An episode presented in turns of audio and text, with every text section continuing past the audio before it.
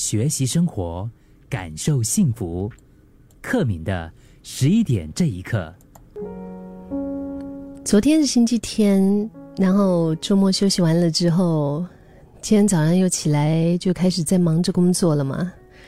上班、下班，然后呢，回家，嗯，休息、睡觉。第二天，然后再早早爬起来，会不会这样子日复一日的这种重复啊？就是有点千篇一律啊，让你觉得挺厌倦的呢？有一种把生活过腻了的感觉。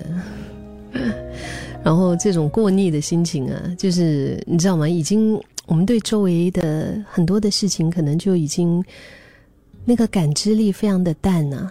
然后到突然间发现说，哦，现在已经到处都张灯结彩的挂上了新年的那些装饰哦，农历新年要来了。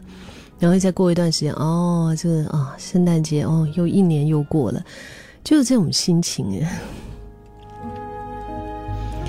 在这部电影《终极假期》里面有一句话，这句电影的对白他说：“不要等到生命快结束了，才发现自己从来没有真正的活过。”以前我们在十一点这一刻也曾经分享过，仪式也好，仪式感也好，都是我们生活当中不起眼的夹缝里面，帮助我们在混乱的世界里，更多的抓住一点明确。幺九四六啊，他在听节目的时候，他说：“克敏啊，嗯，就是啊，就是这种很厌恶了这样子的日复一日的重复，可是又能怎么样呢？嗯，他说凡人就要接受凡人的命运。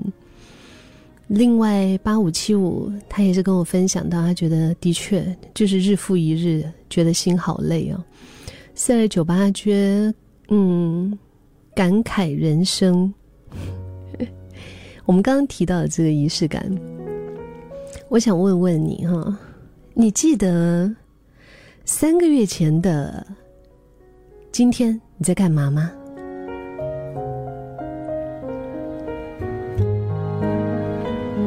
我给你五秒钟想一想，想得到吗？三个月前的今天你在干嘛？想不到是不是？其实我也想不到。嗯，那你又记得去年的生日你是怎么过的吗？再花个五秒想一想。嗯，没有猜错的话，应该是提到你去年的生日这个东西比较让你印象深刻吧？为什么呢？就因为刚刚提到仪式感呢。嗯。就算是那一天，可能你也没做什么，但是就因为独特的日子，比较更加的容易在时光飞逝的这这样的一种日子里面留下脚印，在日子里面就会变得比较鲜明。那么，我们也可以为平凡的生活加上刻度。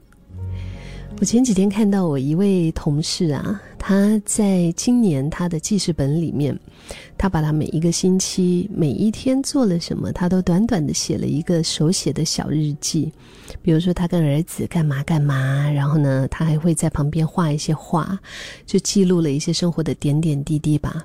然后他说他今年的愿望就是想要把今年的日子这样子都给他记下来。哇，我真的很佩服他，我觉得这是好。很厉害的一个举动，嗯嗯，因为要每一天坚持的话很不容易。小王子里面的狐狸也曾经说过，仪式就是让某一天和其他的日子不同，使某一刻跟其他的时刻不同。无论是你精心安排的一次试吃大会，呵 呵或者是一次突如其来的惊喜。就好像在一本书里面呢，你突然间就是夹进了一朵小花，插插进了一一个书签一样嘛，对不对？就是让那一天那一刻与别不同，但生活增加了一些深刻。嗯，而且我觉得这样子的一些做法，啊，那种感觉很不一样啊，就好像我撒一把糖果在你面前。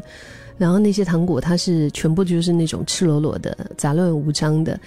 但是如果我们能够以自己喜爱的形式跟格调，然后呢，你一颗颗的把糖给包裹起来，像用那个精美的糖纸，你要用塑料包装也可以，你要用纸包装也可以，你要在那个纸上面画上一些可爱的画也可以。生活不也是这样吗？我们其实是可以，就是我们不是不知道怎么过，浑浑噩噩的，然后邋遢无序的，也可以过得很精致。你要把你的一些期待也好、热忱也好，一起包裹进去。嗯，就是学习，我觉得就是把生活过成你期待跟你重视的样子，而不是千篇一律的昨天。因为今天过了，真的就没有再有今天了。如果我们今天每一天都过得跟昨天一样的话，那的确不要说三个月前的今天你在干嘛，可能我问你上个星期的今天你在干嘛，你也不一定记得啊。